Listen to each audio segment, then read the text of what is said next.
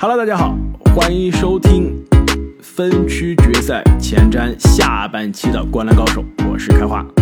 大家好，我是阿木。大家好，我是正经。那么上半期的节目，我们跟大家总结了刚刚结束的雄鹿凯尔特人的第七场，以及前瞻了热火和凯尔特人的东区的决赛。那么下半期节目，我们跟大家总结一下刚刚电视机上。已经结束的独行侠太阳的这组系列赛啊，第七场最终的比分可以说是超出了所有人的预期啊！独行侠最终以绝对性的优势啊，在客场取胜，一百二十三比九十。开花，你来总结一下吧，独行侠是如何淘汰掉夺冠第一大热门太阳的？我看最多领先是领先到了四十多分啊。接近了，都快打到五十八分了。没错，这险些又是一个惨案。但是我觉得这是可以说是意料之外，但是也算是一定的情理之中。阿木，你记不记得啊？在第七场打之前，我们当时聊到这个太阳独行侠三比三的时候啊，我说你说对吧？独行侠的这种打法靠三分，非常像当年这个。二零一八版本的火箭就是那个七绝二十七投不中的第七场二十七投不中的那个火箭，但是这种打法就是这个英文这边经常说就是 high variance，对吧？就是高的这种呃变数很大方差，对变数很大的这种打法，其实真的一场定胜负啊不好说，就像。美国 NCAA 的这个封三的大学联赛，经常有以下课上的，尤其是这种靠投三分出名的球队啊，那真的今年手感好了。当时其实我在节目中说了，上半场如果独行侠给你十个三分球，一下子打带走比赛很有可能。那现在这个第七场真的就是像剧本里写的一样，上半场太阳可以说是怎么投投不进，布克打到第三节都是七投零中，上半场就两分。呃，独行侠这边是所有人都是手感火热的发烫，卢卡二十七分可以说已经是不惊讶了，对吧？对于年轻的卢卡来说，半场在生死战二十七分一点不惊讶，跟对面太阳总队的全队的总得分一样。但是比如说丁威迪，对吧？其实我们在录音开始之前，我跟阿木还在纠结啊，到底独行侠今天的大胜是卢卡呢，还是丁威迪？你要说。谁的功劳最大？我觉得肯定卢，只要只要卢卡还在独行侠，独行侠的每一场胜利应该大多数是卢卡的功劳。但是这个球，今天这个球是靠谁赢的？我觉得是靠丁威迪赢的。对，但是今天的骑兵是谁？谁最炸？就是我们所谓的这个 X 因素嘛。每一轮的跟大家分析这个 X 因素啊。那今天当之无愧，丁威迪发挥是最超常。上半场二十一分，三分球五投四中，而且球球都是迎着你。干拔头的非常非常夸张，对吧？有点像当年看到这个在篮网发疯的丁威迪的感觉，或者是当年小牛自己的超级第六人特里。而且今天丁威迪的效率是非常高，十五投十一中，三分球七投五中啊！其实上半场看到丁威迪又是追身三分球，又是抢断布克的传球啊，而且这个露出憨厚的笑容啊！当时我在想。那支其实我这么多年看篮网最喜欢那支篮网是二零一九版本的那个篮网，就是拉塞尔、丁威迪、勒维尔、阿伦的那个草根普林斯季后赛篮网，普林斯什么怀特塞德，是吧？对，当时的就是勒维尔还是我全联盟第三喜欢的球员呢。没错，那个其实非常欢乐篮球、草根篮球的篮网啊，才是真正的篮网的 culture，篮网的文化。其实 这个，其实上期节目我想说了，说这个肖恩·马克思的赛季总结发言啊，其实他多次强调篮网的重建篮网的这个快乐篮球的文化，是不是？没错，其实看到丁威迪今天的这个微笑啊，我又想起了那支篮网，然后又想到有一个非常著名的那一年的篮网，拉塞尔进到。职业生涯第一次全明星之后啊，全队在在这个飞机上的一个合影啊，就是快乐篮球，打的就是那种草根的享受篮球比赛的这种赢球。现在篮网身上找不到这种感觉了，很少在今年的这个篮网身上找到这感觉。但是这样的精神啊，在丁威迪的身上还是继续延续下去了。而且那一支篮网，包括现在的这支篮网队啊，都没有现在的这个丁威迪在季后赛走的更远。现在的篮网全是人情世故。还有更衣室的尔虞我诈是吧？到底这人是背伤呢，还是心理的问题呢？还是跟球队闹情绪，还是想要再跟自己的老东家把钱要回来是吧？也不知道。哎，不是说了不讲篮网吗？怎么又讲篮网？啊，不讲不讲篮网，我讲的是二零一九版本的篮网。湖人是不是？现在湖人好多大新闻我们都不能聊，不能聊。对，还是要尊重啊！现在这些留在季后赛的球队啊，所以这支独行侠今天爆冷啊，大比分战胜太阳。我觉得啊，以独行侠这个诺维斯基二十多年球迷的这个身份来说啊，说实话有有一定的运气的成分，对吧？今天的独行侠的这个手感实在太火热了，而且并不是可以每场都这么火热。另外就是今天太阳的手感。实在是太差了，也不可能每场都这么差。就今天这比赛，如果你让他打是一百次，阿莫尼那个著名的说法嘛，如果打一百次啊，我觉得独行侠不会说是赢六十次、七十次的。我觉得今天这个状态是打一百次，独行侠要赢七十次的。就是，但是就这个比赛本身重新打一百次的话，不是的。就以两边的实力啊，对，两边实力肯定不是这样。而且我其实还是觉得。太阳的实力是在独行侠之上的，而且可能要上不少。但为什么最后晋级的是独行侠呢？其实我今天还想了挺久的。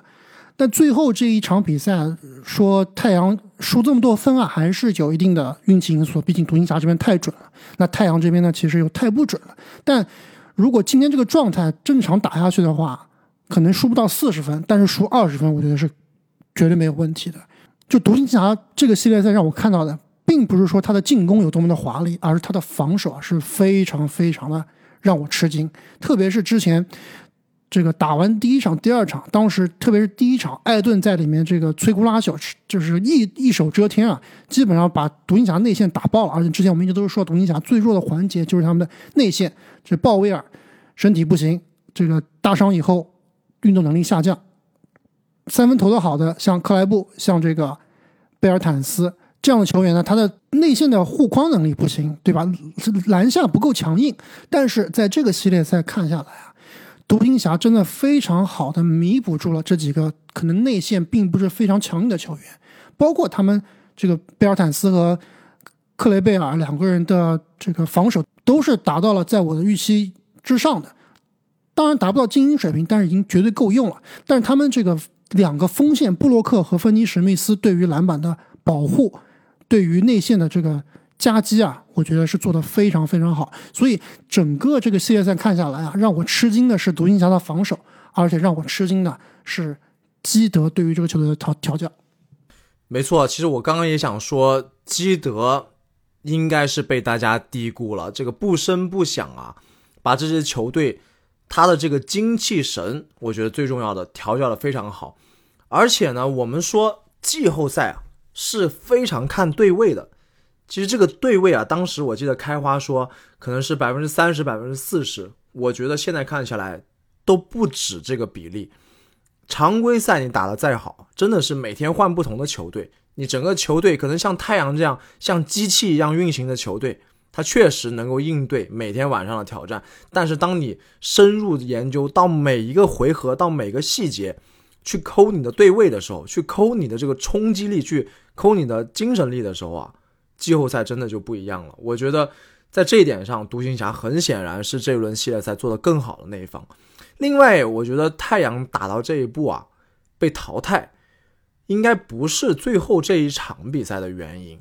没错。他其实，在客场的两场是打得非常非常的不认真，那两场比赛其实是定了个调的。没错，我觉得他跟压根儿就不应该走到这一步。你看他打客场，真的就跟我之前的那期节目啊，作为勇士球迷，非常的这个声泪俱下，痛斥勇士队不尊重比赛。对我觉得太阳队就是在这个客场打得太差了，你感觉就是我就放了客场，我回主场再赢球，有给我这种感觉。其实刚刚正经你说到对位啊，我觉得要谈到对位，这真的有一些事后诸葛亮了。就是这个对位其实是对独行侠非常不利的，对，因为独行侠打了今年东西部所有强队，最怕的就是太阳，每次遇到太阳这个对位都赢不了，而且都不是有赢的希望的那种比赛。而且在赛前我也分析了，为什么当时我选了太阳赢啊？就是独行侠过去十次打太阳只赢了一次，过去九次打太阳就没有赢过。你不管你对面是克里斯保罗还是谁，独行侠就是赢不了太阳。所以论对位，其实独行侠是完全占劣势的。但是，一方面是球队见招拆招啊，在这个系列赛的。过程中是有非常重要而且是非常有效的调整。其实前两场在客场输了之后，大家觉得有可能这个系列赛一边倒就被太阳带走了。那从第三场、第四场之后开始的调整和辩证啊，是把这个比赛走势翻回来了。另外一点，其实不得不说，这个系列赛输了，太阳这边，比如说克里斯保罗的发挥是肯定要背责的。克里斯保罗前两场赢的时候。那数据看上去是我们熟悉的克里斯保罗，是这个所谓控卫之神的七十五大的克里斯保罗，一场是十九分，一场二十八分，而且二十八分那场是二十八分六个篮板八个助攻。但从第三场开始啊，就不知道第二场的晚上和第三场的白天之间发生了什么，克里斯保罗就换了一个人，可能真的是这个美国这边经常放的以前克里斯保罗的那个保险广告，对吧？Stay Farm 那个广告就是他有一个。孪生兄弟是吧？叫什么克里夫保罗是卖保险的，有可能就是克里斯保罗，他去卖保险了，把他那个克里夫保罗叫过来打篮球了，完全是换了一个人啊！从那场之后，第三场开始，每场是十二分、五分、七分、十三分、十分，而且呢，这个第三场应该是一上来第一节就给你搞了六个失误，对吧？后面基本上每一场都是这个失误。跟助攻差不多多的状态，投篮还是非常的不准，而且关键是他在防守端啊是在被独行侠点名打的对象，防守端非常吃力，对，非常吃力。所以克里斯保罗从第三场开始的完全失常的发挥，也是让这个系列赛啊转向的非常关键的一个因素。对，克里斯保罗啊，就当时我们录七六人被淘汰，我下的标题啊，当时那期标题是我下的。我下的标题是这个七六人淘汰哈登首锅问号，对吧？那还是个问号，因为就毕竟大帝受伤啊，大帝这个伤愈归队以后状态也不佳。啊但是如果你要说太阳出局首锅，克里斯保罗是百分之百跑不掉的，打的说实话不如七六人的哈登。而且啊，其实克里斯保罗这样的状态的突然的改变啊，还是有些意外的。你说年纪吧，的确是到了这年纪了。三十七、三十八岁了，但是他就放在第二场还打得非常不错啊！打鹈鹕，尤其是在布克不在的情况下，还有什么末节十四投十四中，是不是？没错啊，不是末节十四投十四中，全场十四投十四中。还有末节凯瑞全队的那个第一场比赛，对吧？三十加七加十的那场比赛，是有一场四分很拉胯，但是后面立刻调整回来了。去年打雄鹿的总决赛带伤回来。也是，虽然倒下了，这个第六场输掉了，但是数据并不差。是如果太阳能赢啊，他是可以跟布克去争夺总决赛 MVP 的水平啊。而且打快船的系列赛还有一个单场四十一分的表现，所以今年克里斯保罗最后这四场，两位我想问一下，到底是他状态的原因，是这个？受伤伤病的原因、疲劳的原因，还是独行侠的这个防守？就比如说布洛克对于保罗盯防的原因，我觉得都不是，是保罗他没这个命。玄学开始了，我听说保罗的手腕受伤了呀，我觉得这个肯定是因素之一啊。怎么又开始找受伤？每年都受伤，去年不就是打了这个东决，还是去年就是打了西决吧？打了西决之后说打了一半手手腕受伤，很正常呀。你想想保罗这个年纪了，对吧？任何一个小的伤病，在这种激烈的对抗中都有可能升级的。但是保罗在这个季后赛关键战啊，连续三到四场拉胯，这个确实是没得说，这个锅是跑不掉了。而且呢，也是非常的遗憾。一方面，太阳今年创纪录的六十四胜啊，错失了分区决赛啊，也是成为了印象中啊第二支能拿到六十四胜以上的常规赛的球队啊，错失西决的。上一个就是诺维斯基，对，上一个就是诺维斯基的 MVP 赛季啊，零七年的那只达拉斯小牛，所以现在一种循环独行侠是，对，是把这个历史的耻辱的帽子又扣到了太阳的身上啊，而且呢，我觉得错失了一个赛季的夺冠的良机啊，是一方面啊，对于这支太阳来说啊，是不是今年是一个非常好但又非常小的夺冠的窗口啊？错失了今年的这个夺冠窗口，我们熟悉的这一支。太阳明年未来还有没有希望？有没有机会夺冠？其实我觉得这个提早出局啊，首先，艾顿啊，艾顿的续约我觉得是可以压压价了，说不定就不用顶薪续约艾顿了，说不定一年两千八百万，对吧？就把艾顿给续了。我觉得这样来长远来说是对于这个球队是好事情。那其实这个球队，但万一，但是但是万一阿姆尼克斯或者任何一个其他。财大气粗的球队给艾顿顶薪怎么办？就看艾顿愿不愿意走呀，对不对？我一年少拿五百万，少拿六百万，但是我仍然是在一个我自己非常喜欢的团队争冠的团队。包括你看太阳，艾顿跟这个球队的这个化学反应啊，包括更衣室的关系啊，你看很多赛前他们的跳舞啊，什么表演啊，艾顿都是最疯的。看得出来，艾顿在这个球队打球还是很开心的。那其实管理层可能通过这次的这个季后赛啊，给艾顿压压价，艾顿说不定哎算了就接受了，为球队长远考虑，对吧？省点钱。那其实他的主心骨啊都是在的，对吧？布克啊、布里奇斯啊、卡梅隆·约翰逊啊，对吧？这些这个主心骨还是在的。主要啊还是说克里斯·保罗明年三十八了，到底还能有什么样的水平？就算常规赛打得好，那到季后赛，克里斯保罗又受伤了，像郑英所说的，那怎么办？这个才是太阳真正要考虑的。其实我觉得艾顿首先这件事情就不能大意啊。对于他这样年龄的球员来说，追求一份大合同，而且是优先于团队、优先于总冠军去追求一份大合同，再合理不过了，而且。对于他来说，可能是更重要的事情。但是以艾顿的性格来说，我觉得不见得会去追名逐利。而且我不知道艾顿的这个经纪人是不是富保罗啊？如果是富保罗，那没戏，肯定跑了。我觉得不好说。如果不是富保罗，是吧？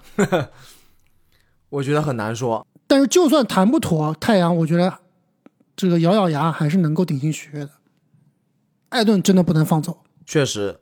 但我也很同意阿木的观点，就是保罗的问题如何处理，这个其实是更更关键的。他的这个伤病其实不是一次两次了，跟我们之前说的恩比德就是一个百分之百几乎会出现在季后赛的一个因素，必须要考虑进去的。我觉得对于太阳来说比较保守，可能也是最好最稳妥的选择，就是去找一个更强力一点的后这个替补空位。来代替现在的这个佩恩，佩恩其实这个这个系列赛后半段都已经被弃用了，让沙梅特去打这个控球后卫，那肯定效果是很差的。对，如果他们能够来从这个灰熊撸来泰鲁斯琼斯，我觉得哎，说不定下赛季又更强了。那么我们回顾完了这一组刚刚结束的独行侠和太阳的。西部的半决赛，再让我们来看一下晋级之后的独行侠将在西决遇到的对手——老师傅金州勇士队。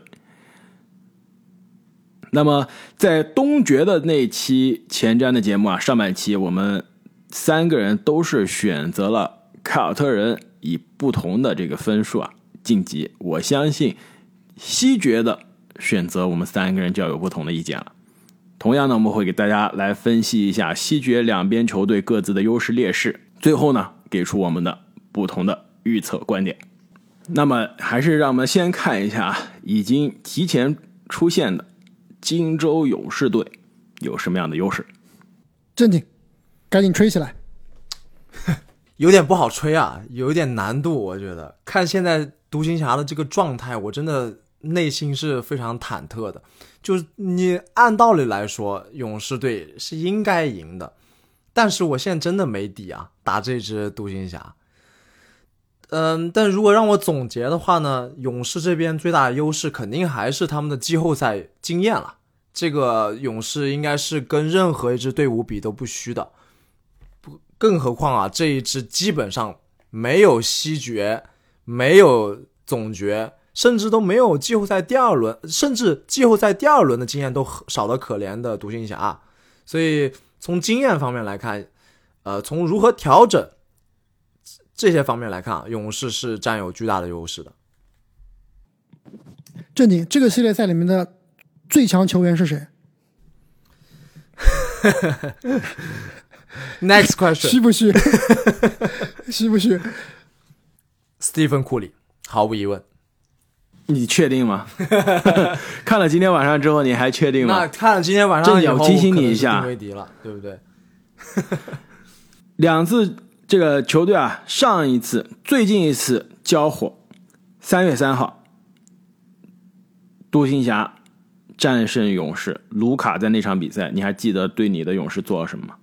四十一分，十个篮板，九个助攻。而且啊，本赛季独行侠打勇士啊，真的是一点不虚啊，四场比赛赢了三场。灰熊也是。其实我觉得这个勇士不用去想着怎么限制死东契奇了，卡哇伊跟泡呃泡椒都做不到的事情，没有必要去操这个心。真正的是要做好，里奇斯和克劳德也做不到的事情，是不是？没错啊，真正是要做好太阳没有做好的事情，就是要摁住其他人啊。你让独行侠这么投，勇士都招架不住。没错，所以这个对位啊，其实真的越来越像啊。我们之前说，呃两三期节目之前就说，这支独行侠卢卡领衔的独行侠非常像一八年哈登 MVP 哈登领衔的那支火箭啊。那西决打的是谁啊？打的就是勇士。还有杜兰特的勇士，而且也是那一年给勇士基本上是应该可以说是造成最大麻烦的一支球队，比总决赛的麻烦要大得多。所以啊，我觉得勇士这边呢，你说优势啊，总决赛经验啊，赢球的经验、季后赛经验啊，这些都是我在我看来最大的优势，是他这个进攻的花样性和进攻的选项的深度是真的要大很多，而且他这个调整的空间啊，我觉得也是多很多。其实那一年打火箭就是这样，就是火箭我一招。一个方式，一个风格，跟你打七场，打到最后，前面很可能很准啊，到了第七场，这个历史级的不准，最后哑火了。但是我勇士的打法还是相对更加均衡一些的，选项还是更多的，火力点也是更加分散的，对吧？球权也是更加分散的，所以其实，在这样这种大起大伏的可能性相对少一些。所以打这支独行侠，我相信勇士多点开花的可能性肯定是更多。克雷普尔。威金斯包括库里，你摁住哪两个，甚至摁住哪三个，其他人另外一个人还是有机会爆发出来的。这一点其实跟太阳非常不像，对吧？太阳是我两个人持球核心，而我这两个持球核心经常是轮流上，有这个两个人在场上，有的时候经常是一个，其他人像克劳德、布里奇斯啊，内线无论你上艾顿、这个麦基还是比永博，都不是持球的内线，掐死你的持球人就够了。但是勇士这边不一样，哎，我好多人不同意。我觉得勇士也只有两个持球点，一个是库里，一个是普尔，其他哪里还有持球点？维金这个维金斯已经变成蓝领了，现在开话我给你补充一下，维金斯是不用摁住的，他反正每场打卡上班十七分，对十七分就下场。不会多也不会少。但问题是，克雷他的得分威胁可是比什么布里奇斯、克劳德更加优秀的得分威胁，对吧？而且呢，追梦他不是一个持球给自己创造进攻的点，他是可以持球给队友创造进攻威胁的点。或者是坑队友的点。所以这点不一样。还有一点就是，我又回去看了一下两边在常规赛的对位啊，其实追梦只打了一场。我很好奇啊，就是勇士这边，因为我们一直没有见到常规赛没有见到这个人员齐整的勇士，虽然现在小佩顿也不在了，也不算是人员齐整啊，但是其实现在这个版本的勇士打独行侠会让谁来防卢卡？维金斯肯定？是维金斯，百分之百维金斯，没有人能防。追梦防谁？那追梦这不浪费了吗？追梦肯定不能追梦去防卢卡，追梦防卢卡内线怎么办？篮板都被抢爆，你真的指望每一场鲁尼给你二十个篮板吗？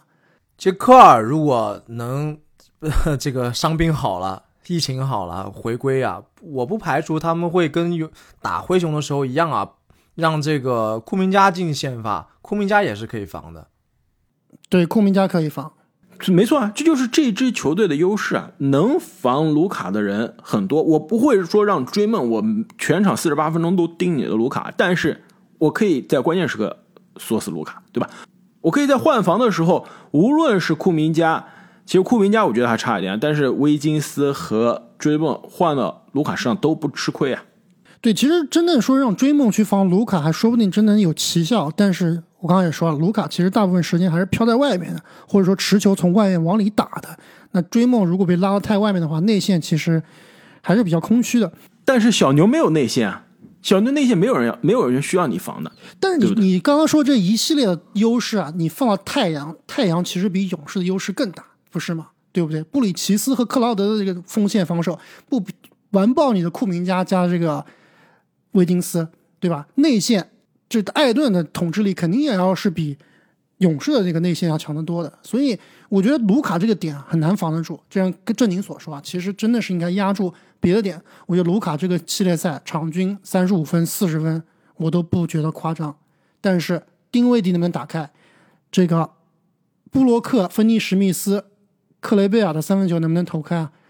这才是关键点。我觉得。独行侠这边，如果说他有什么优势的话，我觉得最恐怖的就是他现在的气势了。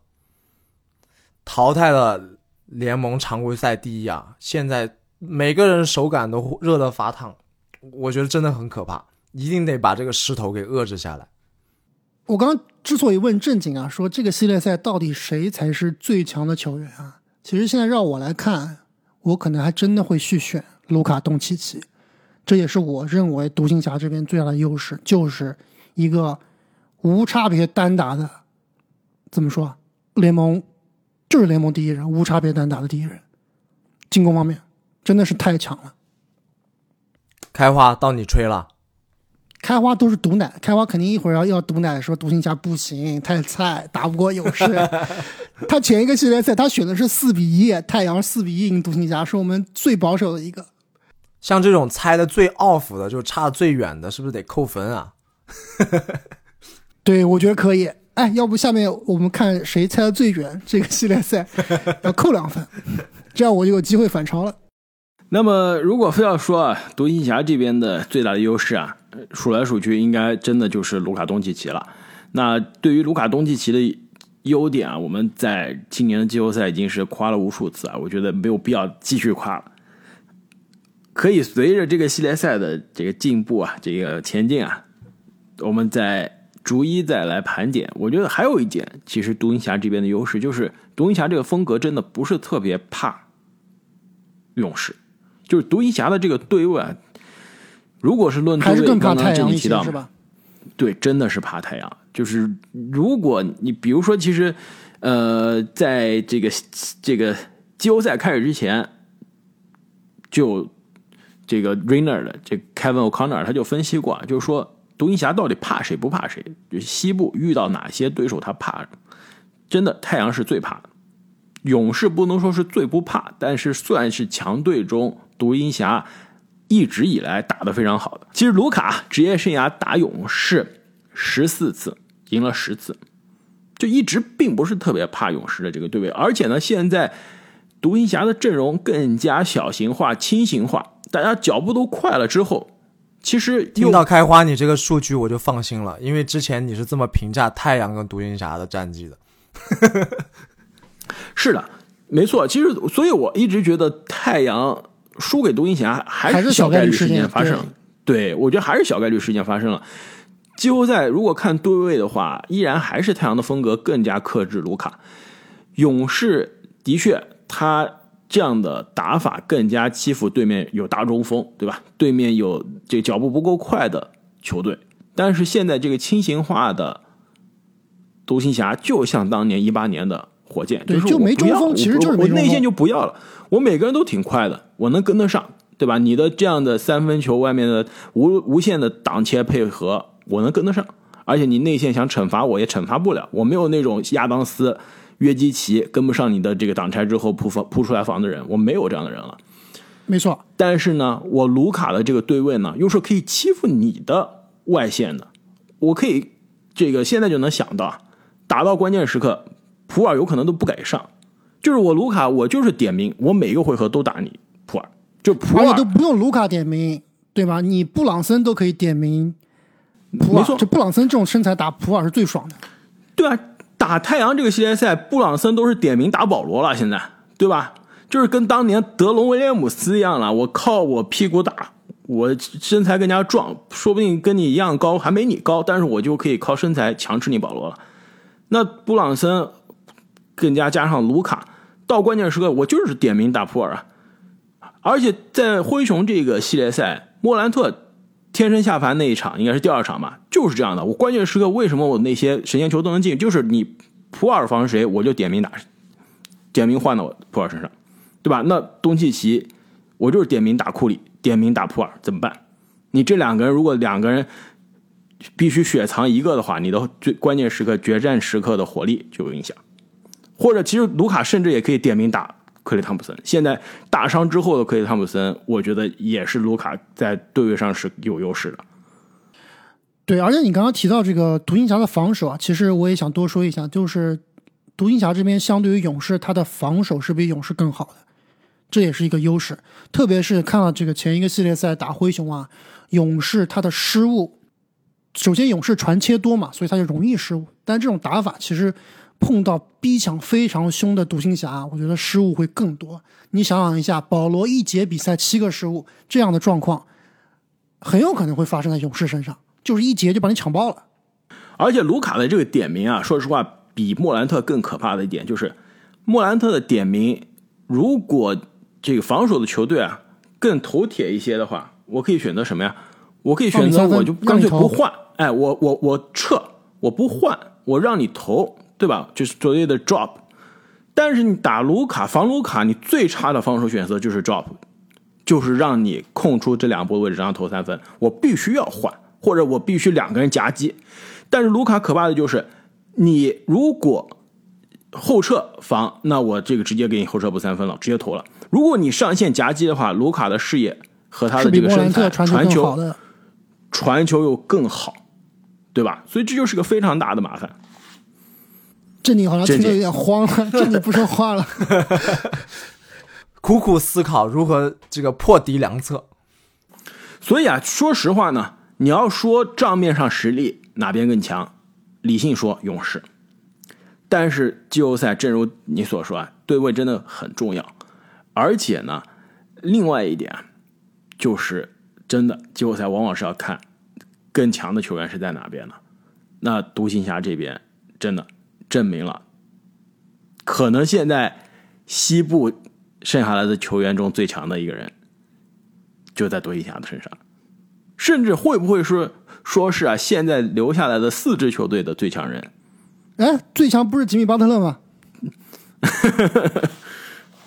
还真有可能啊！你知道吉米巴特勒防卢卡防的可好了，就是卢卡职业生涯打吉米巴特勒，一直都很害怕的。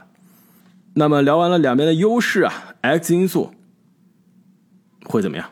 正经勇士的，我觉得勇士这边的 X 因素是两个人啊，一个是追梦，一个是维金斯。那追梦的原因呢，是因为勇士这边面对独行侠的阵容啊，应该是要压缩传统中锋的上场时间了。呃，独行侠一心四射，人人都能投三分，你就要再摆卢尼或者是别里查太长的时间啊，基本上要被射爆了。所以追梦应该是要很长的时间顶到五号位的位置。那篮板球的保护就是要靠追梦为首的这个锋线群去。保证，那维金斯刚刚也说了，主防卢卡的人选。虽然说我说不能奢望去掐死卢卡，但是你必须要让他难受，必须要让他效率降低。如果是一个高效的，这个自己也能打出非常流畅进攻的卢卢卡，那你光按住其他人也是没用的。所以维金斯肩上的担子啊也非常重。所以这两个人是我觉得的 X 因素。我非常同意你的观点啊，这里，特别是维金斯，我觉得这个系列赛真的太重要了。维金斯到底是什么层次的球员，就靠这个系列赛了。我还以为我们都知道他是什么成色的球员了呢。对他可以转型呀，对吧？他打巨星可能不一定打得好，但是说不定就成为了一个顶级的蓝领。顶级的这个冠军拼图球员。升级版的是不是巴恩斯，介于巴恩斯跟杜兰特之间，是吧？我觉得应该是升级版的伊戈达拉，我觉得这样更恐怖，是不是？这样更恐怖。哇，那 FMVP 有希望了。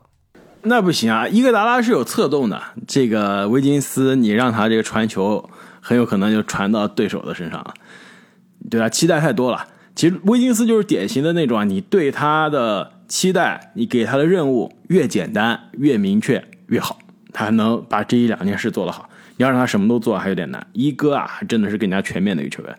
其实我部分同意两位的观点啊，威金斯应该是这个系列赛的 X 因素啊。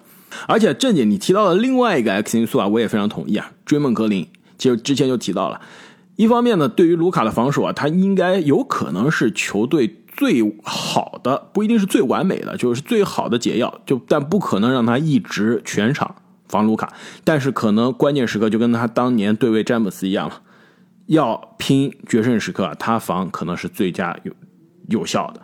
另外一点呢，就是追梦格林在今年的季后赛的状态啊，实在是有点差，就完全不是我们今之前熟悉的追梦格林的感觉啊。所以追梦格林熟悉的过去两年的追梦格林，不是过去对，三年之前是。冠军的格林，对吧？不是全明星冠军、最佳阵容级别的追梦格林。所以勇士想要回到争冠的行列，其实现在也是必须要立刻回到争冠行列了。最后两轮了，追梦格林需要回到之前的水平，再不能打着之前这种很懒散的比赛了。而且其实输给我们又要回到那天输给灰熊的那场比赛了。一方面输的太多，对吧？不尊重比赛。另外一方面就是你冠军的球队，你不该以任何一个借口在任何一个场合输掉这么多比赛。而且追梦最后的这个，无论是比赛刚打完就去搞副业了，是吧？去搞自己的播客了，抢我们生意了，是吧？另外就是在球场上的这个这个，也不知道是庆祝还是反讽啊，就是这些举动啊，有一些太怎么说？有些太轻狂。更衣室，对于球队的气质，夺冠没好处。你不建议有坏处，我觉得没好处。没有好处，反倒招恨。所以我觉得追梦应该稍微再收敛一些。虽然这是他的这个风格，是他的这气质啊，但是我觉得还是要这个静下心去打好每一场比赛，在场上说话。我觉得这一点是很重要的。另外一方面呢，就是追梦和卢卡这两个人都是脾气比较暴躁，而且在场上呢很容易吃 T，非常喜欢跟裁判哎，我想到一个战术极限一换一，有没有？那你这也太极限了。所以我我我其实我考虑过的，所以我觉得还有一个 X 因素就是这两个人要控制住脾气，千万不要随便吃犯规，随便吃 T，对吧？两边其实两个人下去啊，一一个卢卡肯定是影响更大的，但是追梦其实下去对于勇士的影响也是非常大。那独行侠这边啊，两位你们觉得有什么 X 因素？到底是哪个三分射手？丁威迪、所有的，呃，电风扇、所有的真的不存在。你说这个独行侠上个系列赛赢太阳啊，到底是哪一个人一定是 X 因素吗？你看看，一场丁威迪爆，一场布洛克爆，对吧？一场克雷贝尔爆，你就是这些三分射手轮博坦斯着视角的呀。博坦斯也有对，波坦斯也有几分钟也爆了一场让你感觉爆了，对吧？所以就是这这射手轮着视角的，电风扇也爆了，对，谁准就让谁投，对吧？这个东西就是独独行侠的外线，这永远都不会变的。独行侠的 X 因素，我这边啊，其实独行侠的一个 X 因素啊，我其实不太想说的，但是呢，很客观、很追梦听。到是不是？我觉得很客观、很理性，我还是要说一下啊，就是卢卡他的，呃，我觉得还是说疲劳状态吧，不说健康了，我就健说健康不太不太好，我觉得还是说他的这个疲劳状态。卢卡之前两年打季后赛啊，都是打了一半受伤，今年呢，其实可以说是非常的幸运，一直保持健康啊。什么叫保持健康？是开头就没打，就因为受伤没打，呃，对，是对，但是后面是基本上是是保持健康，提前受伤了，所以已经受过呃了。提前受伤，希望那希望是这样，希望是这样，就是之前已经受罪了，提前受完罪了，后面没这这个就没有其他的这个幺蛾子了。但是我其实一直担心卢卡在这种强的对抗，在这么长的系列赛下，这个疲劳就不说他受伤吧，就是能不能在疲劳上面进行好管理啊？